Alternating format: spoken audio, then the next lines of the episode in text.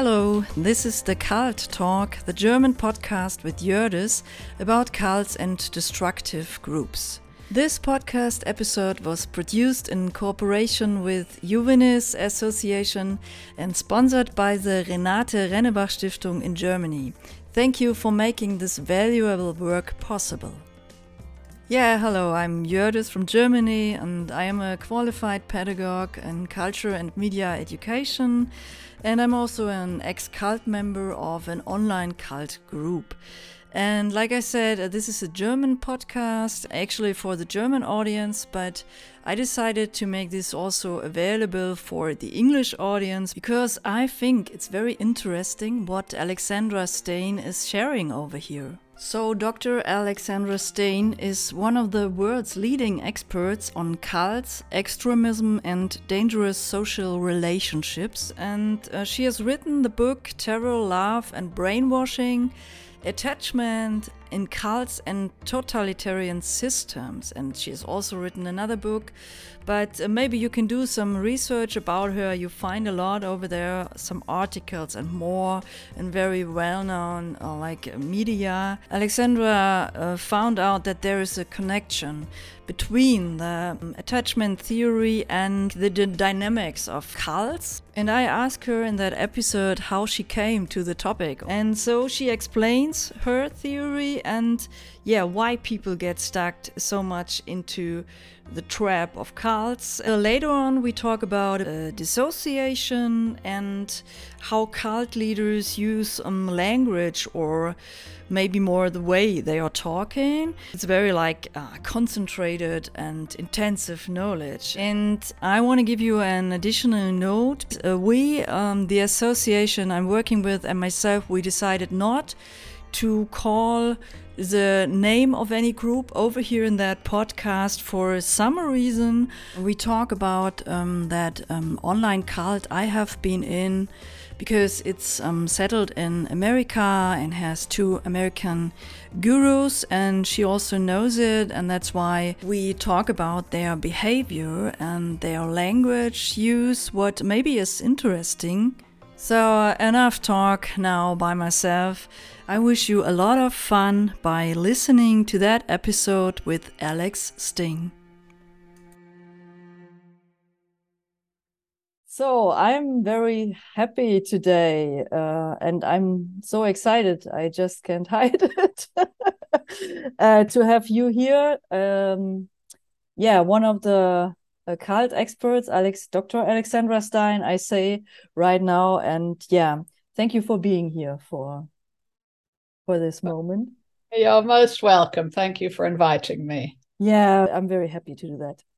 So, like I said, I'm a bit um, excited, but um, I have I, I did read your book, yeah, and um, yeah, it was very interesting for me. And uh, your theory, I yeah, I could find a very uh, deep understanding, or I have a connection to that attachment theory, and yeah i myself as an ex cult member i could feel some like relief or something when reading this um, because i just thought to myself oh yeah so i'm i'm not guilty on this because there's always this feeling in some kind of way. And i just want to say thank you uh, for i don't know for getting deeper into this topic and finding out what it is that makes people stay there so long for for such a long time you know? Yeah. Well and, i'm glad you were able to find some relief because um, you know the guilt and the shame and i think a lot of us feel shame when we come out of these systems should belong to the perpetrator to the leader or the leaders uh, it doesn't belong to the victims we mm. should not feel shame and guilt but mm. yes, understanding our experience is important, mostly so we don't have that happen again. Mm-hmm. So we mm-hmm. protect ourselves for the future. Yeah, thank you for saying that. That's very nice. Um, yeah, I felt like I could forgive myself better through this, you know. And um, how how did you come to this connection? That is maybe some some kind of interesting. I've seen uh, you you have written some articles and so on also like 10 or more years ago about that maybe attachment and so on and so do you mean how did i come to, to use that... attachment theory in my yeah work? yeah that's what i mean that's a that's a good question and though i've done a lot of interviews no one's really ever asked me that before which is interesting yeah. and it's kind of a little strange I'm going to try not to make it too long a story, but fairly soon after I got out of the cult, I found a therapist. And as many ex cult members know, it's very difficult to find a therapist who understands cults. Nearly all of them don't. Um, but I did find one in England who I don't know if he understood cults, but he understood the political context, which mine was a political cult in America. And he was an American. He understood the context, and that helped. And he was very good at listening, I would say, and not imposing a view. Uh, like previous therapists who always wanted to talk about how screwed up my family of origin was, which you know was also true, but mm. not not the point at that time of my life. Anyway, so I did some therapy with him. Then I had to leave after a few months because I was moving countries, and um, I asked him what kind of methodology he was using because I had found his approach very helpful. And he mentioned John Bowlby and attachment theory. Now, I'd like to point out that don't make anyone into your hero, although I do have some, I have to say. I'm full of contradictions, but that's okay too. Not only um, one. Yeah, maybe. Because he later kind of went very strange that therapist and almost a bit culty i don't and i had later had cause to really not care for him at all. One i was out of his care at that point. However he did leave me with a good legacy which was the name john bowlby. Mm-hmm. and i went and started reading and i read a secure base which is a nice kind of intro book by him. And even though at that point I didn't really understand the connections, and it took me quite a long time to come up with my current theoretical view, but I was very gripped by that approach. And this mm. was a long time ago now. This was, well, nearly 30 years ago. So now, you know, attachment theory is very popular and very widely understood. Then it was not, it was still in its early days. Mm. Um, but being the kind of person I am, and I like to dig dig into intellectual questions, um, yeah, I just started reading everything I could, and eventually did a master's degree. And it wasn't till I did my PhD that I really started understanding disorganized attachment, which is mm-hmm. the core of my my view. Mm-hmm. Uh, so I kind of got a few things wrong in the early days about what I thought was going on, mm. but I had a strong feeling that attachment had theory was going to help, and it you had it, a strong it, feeling, yeah. yeah. Yeah that's that's interesting because I, I i think i just could get it so good or understand it so good because i was before i got into the cult i was working on somatic experiencing and so i did some research about um, attachment theory and trauma and and so that's why I could really, really understand that very good. And it also helped me after getting out, I think. Yeah. Hmm. And what I like about attachment theory, well, there are many things I like, but I like the fact that it's very physiologically based. Um, it's there's a lot of good science behind it, as there is in a lot of contemporary trauma theory. Um, it's a evolutionary based theory that these are very uh, core parts of well, many mammals, not just humans, behavior that are required for our survival and that have been selected in as humans have uh, evolved and, and survived. Um, and I'm very much looking for things that have very clear, concrete evidence mm-hmm um, and connect to a body of good science. Yeah. And I think attachment theory definitely does that, as opposed to a lot of the, as we call it here, the woo woo stuff, mm-hmm, which is, mm-hmm. sounds good, but you can't really figure out where it came from other than someone's, you know, yes, and yeah. yeah. And after getting out, you maybe need more like, uh, yeah, deep or um, like something you can like grip or so, which is not woo woo. yeah. And, and, it also is very, in, you know, people understand attachment theory because we all have some kind of attachment, good or bad or mediocre. So it's very understandable to people quite quickly. Mm-hmm. And I think the disorganized attachment also really helps people understand mm. the what I call dangerous relationships that kind of put your head in a trap mm. that becomes very difficult to get out of. Um, mm. Yeah. Yeah. You know, I always, after getting out, after understanding the first things, um, I always try to find out when it did happen that I was like getting so so deep into that radical destructive system or so i couldn't really find it out uh maybe it's not important maybe I, I, don't know. Can you say something to that? Or i mean i know your theory but maybe it's not it's also not very important to have the special point or so. Yeah. Well i mean i think i did have a special point as you call it. I don't think you have to I think some can be more gradual. I mean, I think for me it was both long term and gradual, but then there was also a breaking point that I remember quite clearly mm. where I just felt like I feel terrible. I can't understand any of this. I don't know what's happening.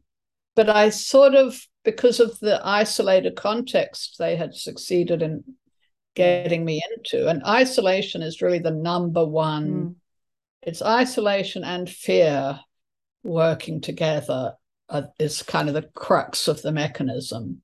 So I was already isolated. I was under a lot of pressure from the cult.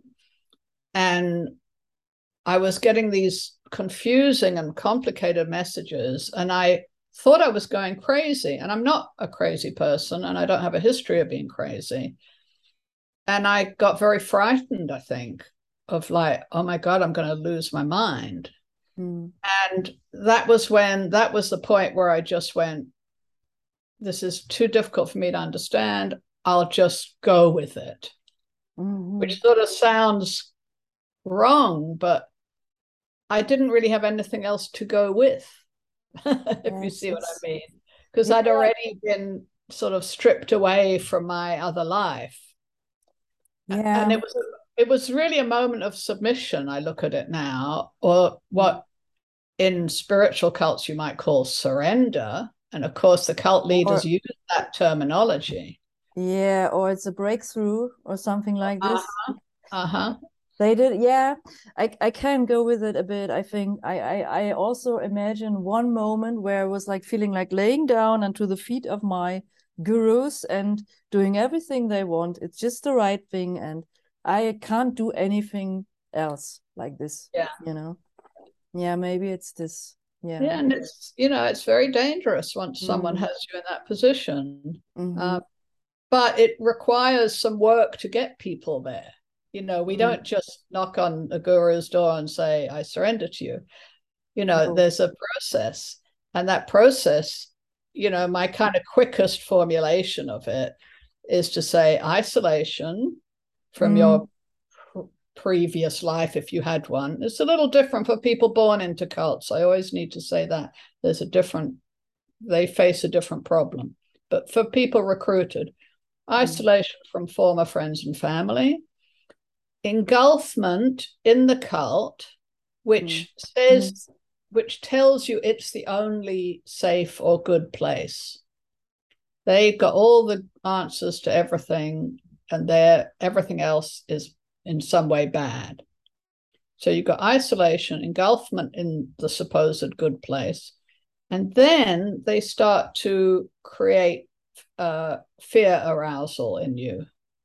Mm-hmm. And I that really works Mm. to get a extremely confused and at a certain point surrendered or subjugated follower who will Yeah. now do what they're told. Mm. And you know, I was watching um videos of the two leaders talking. I think they were sort of internal videos. They weren't the propaganda ones to the outside world. They were more internal. You could see it. You could see the guy. First of all, oh, the way he looks into the camera is a totally hypnotic, Mm. Gra- grabbing kind of stare.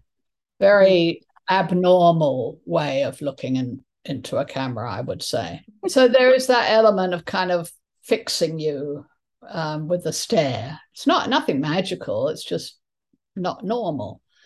Yeah. And then this alternating between, you know, you're all great and I love you all. And if you don't do what I tell you, something really bad's going to happen. I'm going to throw you out. You know, you're just Mhm. rubbish. And just these kind of lightning fast switches Mhm. between, Mhm. but you're my great people and I really think you're fantastic. But I'm gonna, you know, you're you're not doing what I what you're supposed to. A scholar Ben Zablocki talks about this kind of rapid switching between good cop, bad cop as alternating assault and leniency. And really, that's exactly what disorganized attachment involves, Mm. which is the unpredictability of how the attachment figure is going to respond to you. Mm. So there's various forms of attachment. You know, secure attachment is the optimal form Yeah. where the attachment figure is open and flexible and responsive, and you know, kind of, they're always kind of going to be there for you in an appropriate and safe manner. Then you have the uh, preoccupied, which is where they're sometimes there, but they're sometimes so preoccupied with their own internal anxieties that they're not always available to you. And so you get a kind of clingy person because if you stay close to them, you'll grab their their care when they are available. That makes sense. So it's kind of adaptive to be close to them. So you get people who are a bit unable to use them as a secure base from which you can explore the world, Mm. which secure attachment you can. You can come for comfort. And then when you're comforted enough, you can leave and explore the world again. Mhm. Preoccupied, you tend to stay close to your attachment figure. Mhm. But they're not so to speak all bad. They can give you some good care when they're able.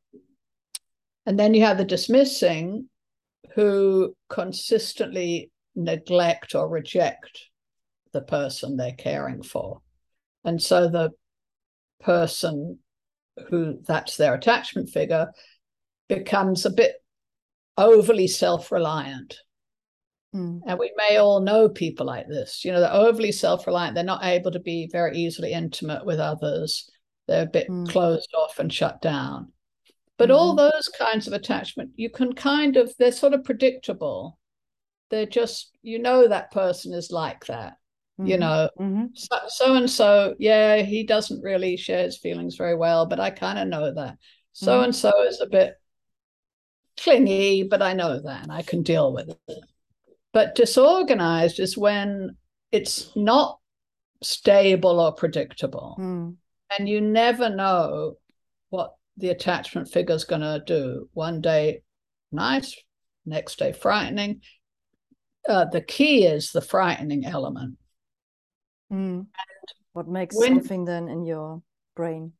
Yeah. So when when that frightening, so to speak, caregiver, who may be a cult leader or a parent or other close person, if you're isolated and they then frighten you, they become the only place that you know of to get comfort when you're frightened. I haven't quite said that very clearly, but let me back up a little bit. When we're frightened, we've evolved to seek a comfort figure to calm out cortisols, which are our fear arousal kind of chemicals, hormones mm-hmm. in our bodies. If we have a comfort figure, either in our minds or physically, mm-hmm. that helps us calm down. And that's yeah. good. But if you've been cut off from all your comfort figures, except for one person who says they're the comfort figure, mm. but they're also the frightening figure, yeah, you, you go to them. Relax. Yeah. Yes. So when they frighten you, you go towards them to get comfort, which is the opposite of what is a survival strategy. Mm. Because a survival strategy is to get away from fear, but yes. you're actually moved toward the fear you get increased cortisol production instead mm-hmm. of the calming opioids. Yeah. But I also think because of the unreliability, you're getting a little bit of that preoccupied stuff mixed in. So you also cling because you mm. think they're going to comfort you if you stick around long enough. So that's mm. the function of the nice cop, the good cop part of their these leaders aren't just frightening. Yeah. They also yeah. drip in, oh, I'm a nice guy. So that given you have nowhere else to go, because the key of this mm. dynamic is they have to isolate you from any other comfort sources. If you had other comforts, you would just go to them. So mm. don't see your family or friends.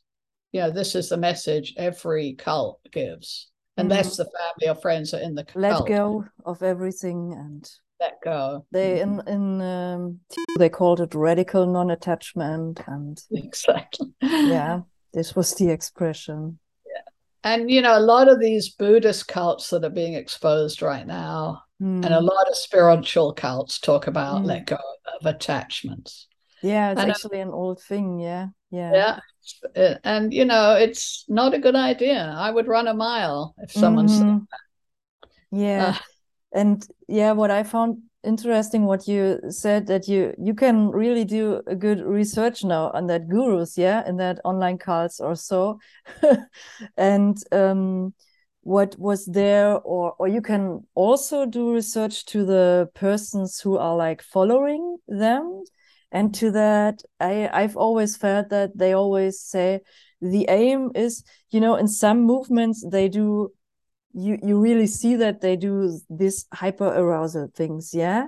Like chanting and doing something else. And in this card there's always said you get such a deep peace. They say it you know? They say it's such a deep peace and then you are with god and then it's it's it's it get it's getting more and more this peace and this. But um actually what i found out also through that uh, andy the fellows who's doing some videos about the Teos one uh, card uh, he also says uh, they call it peace but it's dissociation. And that's what mm-hmm. i also find interesting. And when you see the eyes of the followers sometimes when i see them doing videos and how they watch into the camera and they are looking this kind of like a mixture between sad and away i think you also see it in the eyes of the people you know yes and I, I think you're right and dissociation is a very important concept to understand because what we know about trauma is when you're in a situation that attachment theorists call fright without solution, which is what you get in that isolated, diso- uh, disorganized relationship, yeah. is it, it's a chronic relational trauma. And in trauma, we know that people, if they have no way out, which is what trauma is, mm. uh, it creates dissociation. And what dissociation means, I think, most simply put, is you can't think about what you're experiencing and feeling in that moment. Mm. And, he, and afterwards, you still can't think. And PTSD is when you still can't think clearly about mm. that mm-hmm. moment, but you're overwhelmed just with rehearsing the feeling that of fear mm. that happened. Mm. And so the recovery for cults is to try to, in, in my view, I mean, uh, there's other forms of recovery, but the one that I work with is to try to reconnect the thinking and the feeling parts of the brain mostly by using language in a safe space. Mm. So, whether that's writing for yourself, whether it's talking to a safe person or a safe therapist, mm. but language is the thinking part of the brain, the higher order functions of the brain. And you are using language to kind of de what's the word uh, diffuse the unprocessed feelings of fear mm-hmm. that happened in that moment of trauma and that can actually transform where that feeling sits in the brain and it moves it from the uh, emotion kind of hot feeling of fear center of the brain to the what I think of as the kind of cool, calm, and collected frontal cortex, where it's there. You can, you know, I can talk about. I remember back my cult experience, but I can talk about it now, having written and talked about it ad nauseum for years, without the feeling. I don't. I don't get frightened anymore thinking about it. I've mm-hmm. what they call consigned it to the past. But I've done that through the use of language and my frontal cortex, the higher order regions of my brain. Because in dissociation, they are splitting those two parts of the brain your raw feeling part and your executive function. Why am I feeling, which, which is the part that says, hmm, I'm having a bad feeling. Now, what might I do about it? What are my options here? You know, that's the higher order careful thinking. Whereas the feeling part is just going, ah, I feel crazy, I'm scared. Ah, you know, it it can't sensibly work with that feeling. So dissociation, if you can, if a cult leader is able to create it in a person, is very powerful. You kind of disable their critical thinking and their ability to take steps to protect themselves or to escape. And as you were saying, all this chanting and hyperarousal, mm-hmm. these are all dissociative techniques, mm-hmm. as is the result of the frightening, isolated relationship. Mm. Now, I always like to remind people that dissociation in and of itself is not necessarily a bad thing. Mm. Mm. You know, we yeah. dissociate often if we're listening to a beautiful piece of music or if mm. we're painting and we're in a state of flow. Mm-hmm it's kind of like who's controlling that dissociation and for what purpose?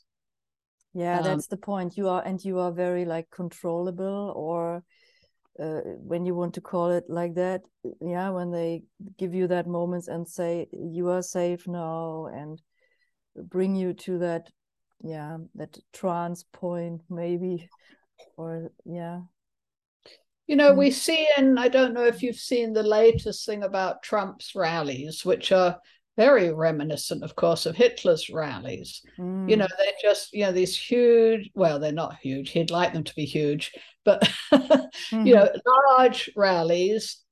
Um, he, his, the way he speaks is very hypnotic. Mm-hmm.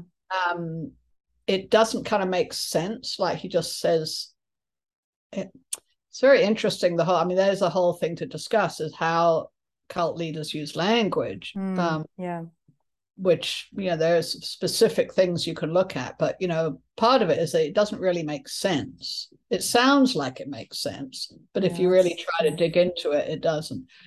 Mm-hmm. And then you have all these people, you have this collective experience of everyone sort of going, yay, yay, you know, lock her up or whatever it is. Mm.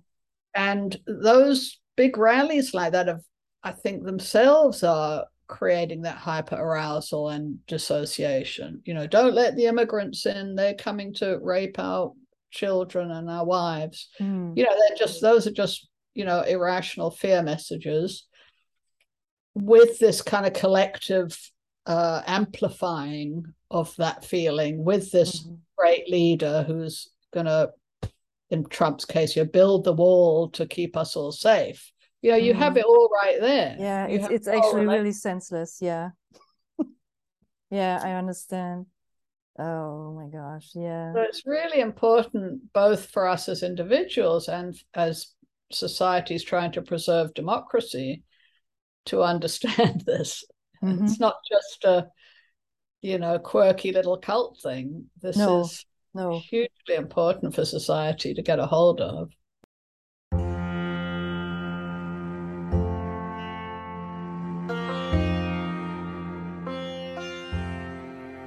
So, these are our goodbye words. It's a good conclusion, I think, that this issue is important for our society. It's not only a spiritual problem, it concerns also the political and domestic field and our whole, yeah, society life. And we need help for this form of experienced violence. So, I want to say thank you so much for this conversation, this very like deep talk with Alex Stein over here, and I'm very happy that I could uh, bring some very special insights um, to here, to our country, to Germany. And I just say, as your host for today, with very warm regards, goodbye, Jördis.